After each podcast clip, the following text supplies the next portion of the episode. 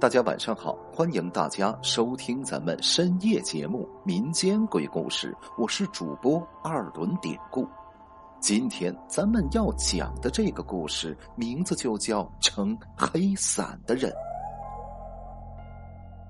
今天讲的这个事儿，大家听了不要太害怕，毕竟世界是未知的，正因为未知，所以更加神秘，也更加美好。这是我自己亲历的，不得不说，当初在遇到这个事儿的时候，我也的确是被吓了一跳。而如果说只是我自己看到了，那恐怕是因为我精神恍惚而产生的幻觉。可是看到的并不仅仅是我自己一个人。记得原来刚住校的时候，很多方面都不太适应。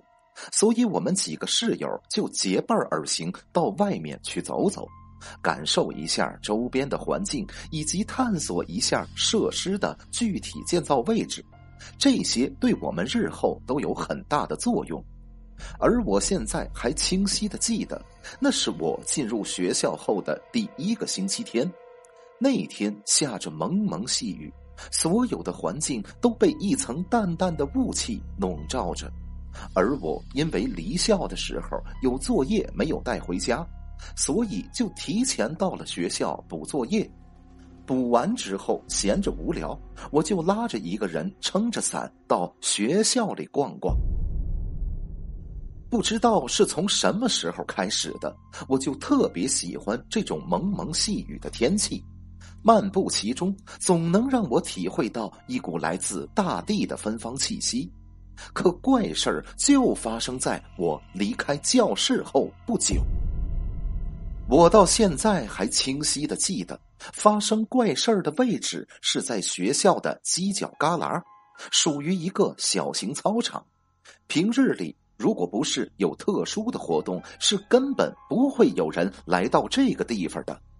当然，也更不会有人闲得无聊跑到这个地方来上厕所。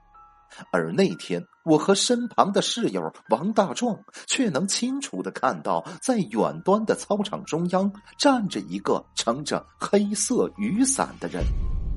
黑伞并非特殊，毕竟现在这个时代，任何颜色的雨伞都很常见。但是我要说，那人撑的是黑色的油纸伞，可就不常见了吧。不仅如此，这个撑伞的人还穿着一身特别老旧的校服。我记着，这种校服早在我上小学的时候就已经被淘汰掉了。算起来，时至当时，至少得有七八年的时间了。现在居然还有人穿，真的是有够落伍啊！当时我和王大壮其实都没有太在意这些问题。只当是自己遇到了一个精神不正常的人，可接下来我们却赫然看到，那个人缓缓的走了起来，他是直接朝着后门的位置走去的，看样子似乎是想离开。哎，你说他该不会是要逃学吧？哎，这后门怎么敞开着也不关呢？是不是这家伙把锁给撬开了？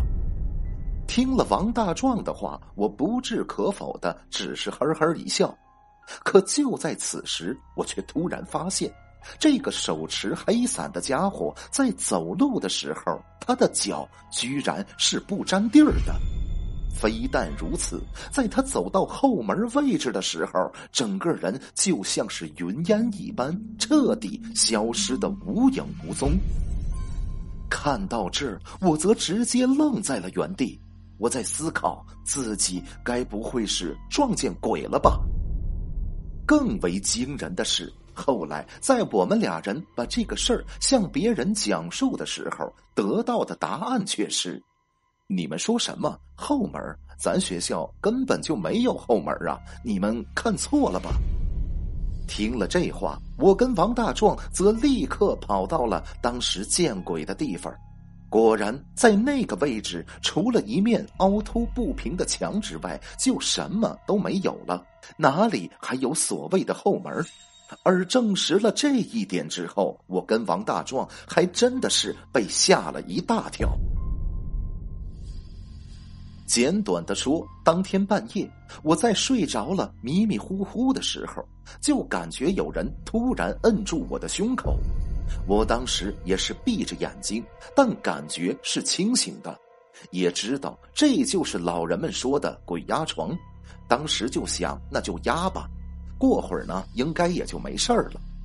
可是那感觉一直都没有放开，我心中窝火，想挣扎起来，可发现全身都动不了，嘴巴也说不出话来，特别的纳闷就当我一直挣扎着的时候。突然，那种感觉不压了，我也就随即睁开了眼睛。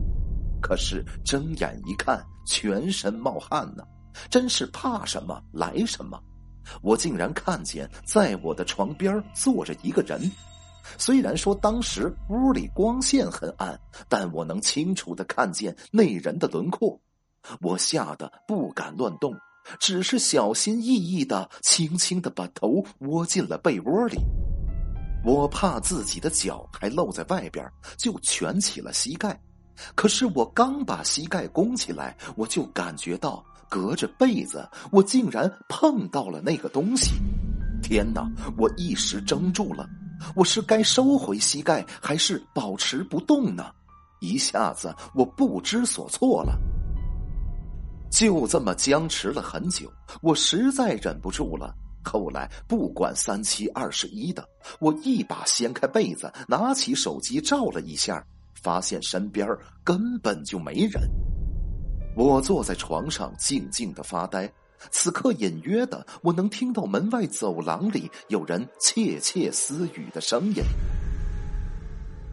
转天起床，听王大壮说，他头天晚上也经历了和我一样的遭遇。好了，今天的小故事咱们就讲到这儿了。还是希望大家能通过订阅、点赞、转发、评论本专辑来支持一下咱们节目，分享故事、进群聊天您都可以加 PPT 五九二八八。节目最后，典故再次感谢您收听咱们民间鬼故事。那朋友们，咱们就下集再见。